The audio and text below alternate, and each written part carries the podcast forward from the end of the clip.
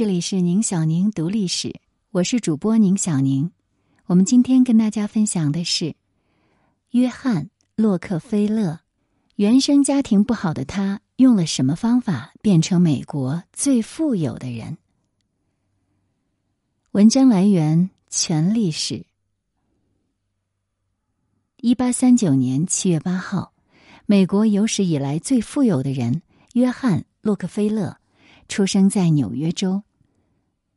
二零零七年，福布斯网站曾经做过一个统计，将美国历史上富豪们的个人资产与所处时代的国家 GDP 进行了比对，最终约翰·洛克菲勒占据榜首。他的资产是二零零六年的时候近两千亿美元。比尔·盖茨呢，在这个榜单上排名第十三，资产大约是洛克菲勒的四分之一。那么，这么有钱的洛克菲勒，他究竟是一个什么样的人呢？他到底遇到了什么样的机遇，最终让他成为美国最富有的人呢？其实，他是一个缺乏安全感的工作狂。我们先来看看他为什么会缺乏安全感。首先呢，这一点要说到他的父亲。洛克菲勒的父亲劣迹斑斑，一生都在行骗。工作上，他以卖假药为生，为了推销假药，四处招摇撞骗，推广伪科学顺势疗法；而在私生活方面，他欺骗女性，还因此犯过重婚、性侵等罪名。在教育方面，他的父亲采用的也是欺骗的方法。他曾经说：“我一有机会就骗我的儿子，我要他们精明一点儿。”另外。一次死里逃生的经历，让洛克菲勒感觉到命运无常，所以他坚定不移的信奉上帝。洛克菲勒受母亲的影响，是一位基督教徒。一八六七年，由克利夫兰开往布法罗的一列火车突然脱轨，坠落山下。这场灾难导致了约五十人死亡，这是十九世纪最大的一次火车失事事件。洛克菲勒原本呢，正是要乘坐这列火车去拜访当时的铁路大亨科尼利尔斯·范德比尔特，他们要洽谈合作的事宜。由于马车故障晚点，他幸免于难。这让洛克菲勒坚定的认为，人生充满了太多的不确定。于是他更加信仰上帝，他相信是上帝的意愿和眷顾，才让他幸存下来。从此呢。他相信自己是个天选之子，以至于面对以后人生中指数级增长的财富，他一直是十分坦然的。他认为这都是他自己应得的。那我们接下来看看洛克菲勒在工作当中是如何疯狂的。也许是因为来自父亲的影响，深深的不安和怀疑一直纠缠着洛克菲勒，唯有工作能够让他感到踏实。洛克菲勒前半生的生活当中，永恒的主题就是工作。他生活习惯良好，不抽烟，不喝酒，甚至没有任何的娱乐兴趣。终其一生，他只与一位女士陷入了感情关系。直到六十岁左右，逐渐退休的洛克菲勒才开始接触一些休闲活动，比如骑车和高尔夫。其实这多半呢，也是处于维持健康身体的需要。而并不是为了娱乐。第二，他是一个眼光精准的企业家。一八五九年，宾夕法尼亚州开挖出世界第一口油井。在所有人涌入美国西北钻油的时候，洛克菲勒认识到，真正有利可图的行业就是炼油。于是，他在一八六三年和朋友一起成立了炼油公司。最终成为一个用石油征服美国的商业巨擘。当时石油公司是非常多的，那么洛克菲勒又是怎样异军突起的呢？首先，洛克菲勒他有着惊人的洞察力。十九世纪，汽油仅仅是石油生产的副产品，一直是被当作废料来处理的。但是洛克菲勒认为，汽油易燃的性能一定会有更好的用途。于是，他就坚持用汽油作为自己工厂机器的燃料。在内燃机被推广使用之后，他就靠着对汽油的了解，解决了汽油收率低的这样一个难题，让汽油得以广泛应用。洛克菲勒从工厂输送石油的管道当中获得了灵感，他投入巨资修建了总长度超过六千公里的石油管道，将成千上万口油井和他的炼油厂连接起来。这个举措不仅让铁路运输业挤出了石油市场，也让整个石油行业的运输方式发生了重大的变革。其次。打压竞争者，贿赂政府官员。其实最著名的是史称“克利夫兰大屠杀”的一系列收购。一八七二年，洛克菲勒的标准石油公司已经颇具规模了。在短短六个星期里，洛克菲勒迅速收购了克利夫兰的其他二十二家炼油商，标准石油从此就成了垄断企业。虽然洛克菲勒是以合作为名来搅事的，向这些小企业主来提供金钱或者是股份，但是在这个过程中，他不给任何对方可以反对的机会。如果有人不愿意被收购，洛克菲勒就会进行恐吓，或者是将他的必要耗材扣留下来，以达成自己的目的。由此呢，标准石油公司就成为了第一个托拉斯。鼎盛时期，洛克菲勒掌控了全国百分之九十的石油市场。第三，他成了改变世界的慈善家。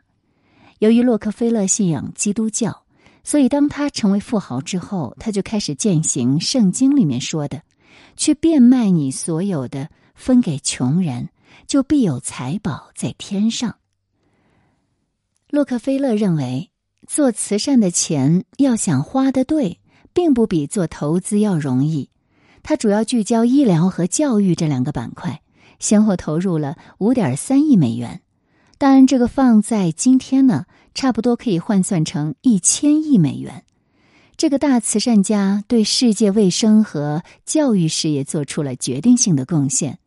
我们来看医疗领域，洛克菲勒最意义重大的成就。或许就是赞助了亚历山大·弗莱明的青霉素研究，而对中国人来说呢，最富传奇色彩的一件事情，就是在一九一五年，洛克菲勒基金会收购了英美教会合办的北京协和医学院。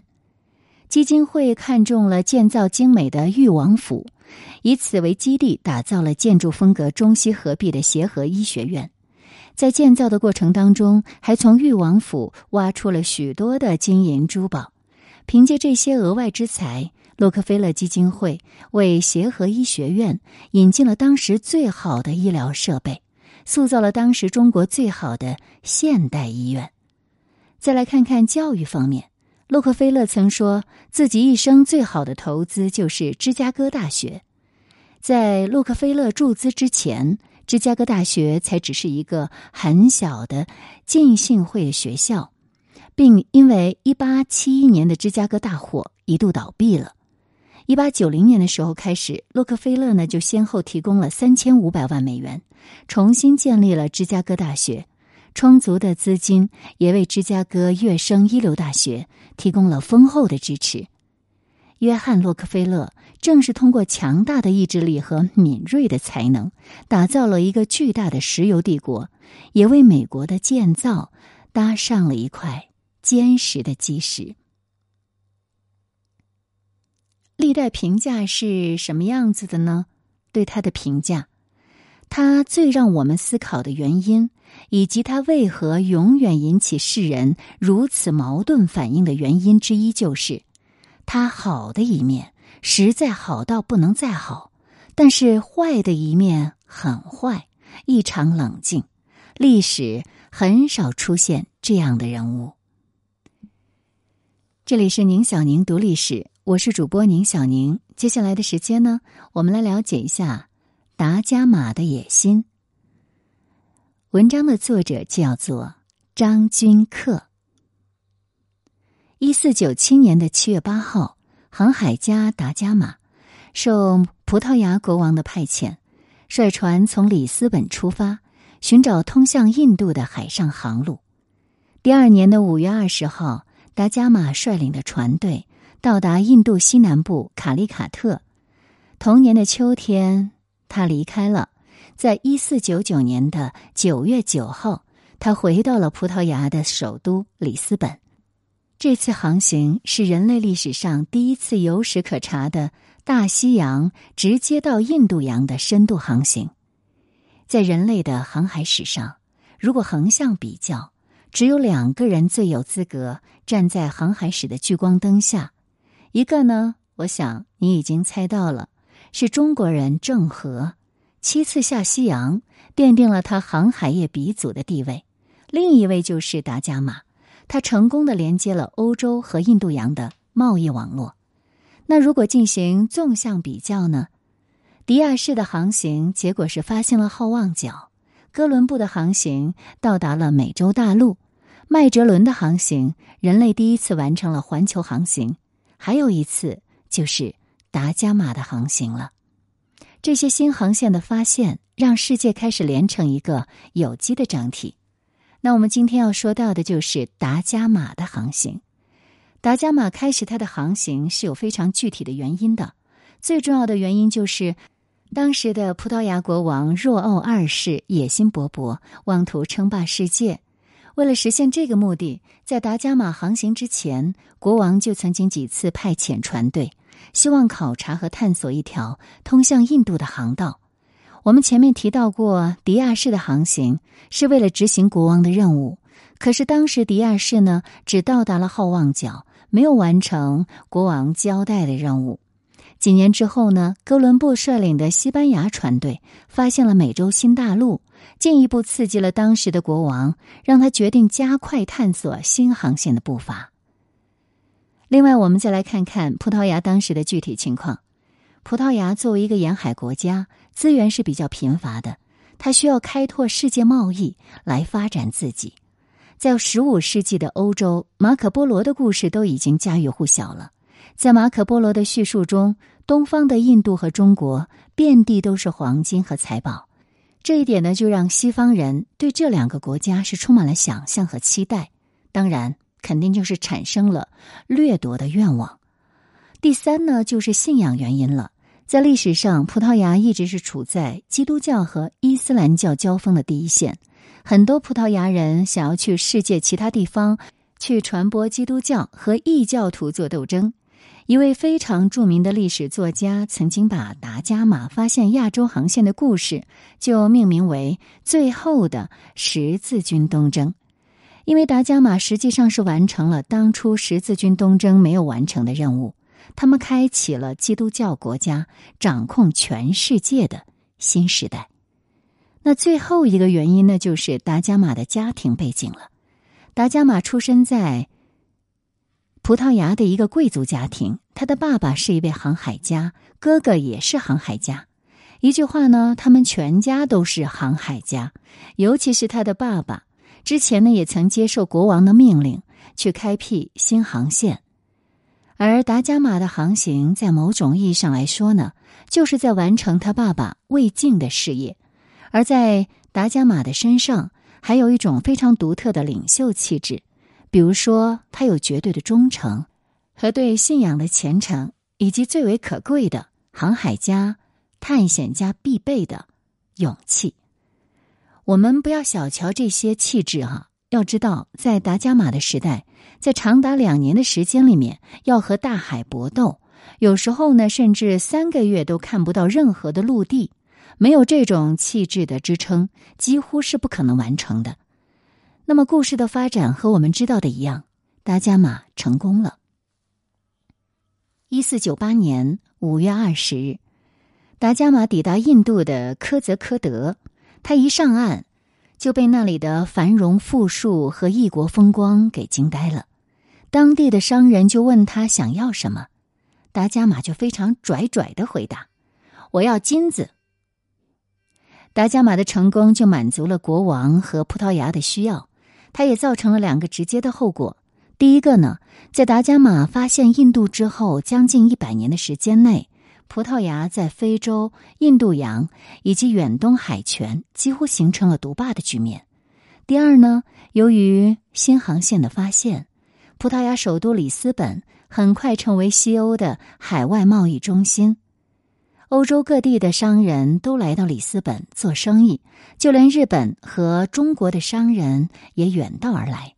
里斯本的普通市民购买的商品是当时欧洲其他地方贵族都没有办法拥有的奢侈品。当时的里斯本还流传这样一句话：“如果我是里斯本的国王，我很快就能统治全世界。”达伽马的航行也改变了世界的格局。在葡萄牙的海上霸权形成之后。英国、荷兰及法国等欧洲国家就开始挑战葡萄牙的地位，同时也开始了他们发现亚洲的行动。世界各地区各民族之间就扩大了经济和文化往来。欧洲同非洲、亚洲之间的贸易扩大，同美洲也开始有了联系。达伽马的航行虽然是人类航海史上最伟大的航行之一。但是它的开端呢，却是始于达伽马个人说不上伟大的行动。这就好像我们熟知的蝴蝶效应一样，初始条件下微小的变化，可能会带动整个系统的长期的巨大的连锁反应。历代对他的评价是怎样的呢？哈尔特通往印度的航路里面说。达伽马在残酷的时代和无情的人类中，为自己开辟了道路。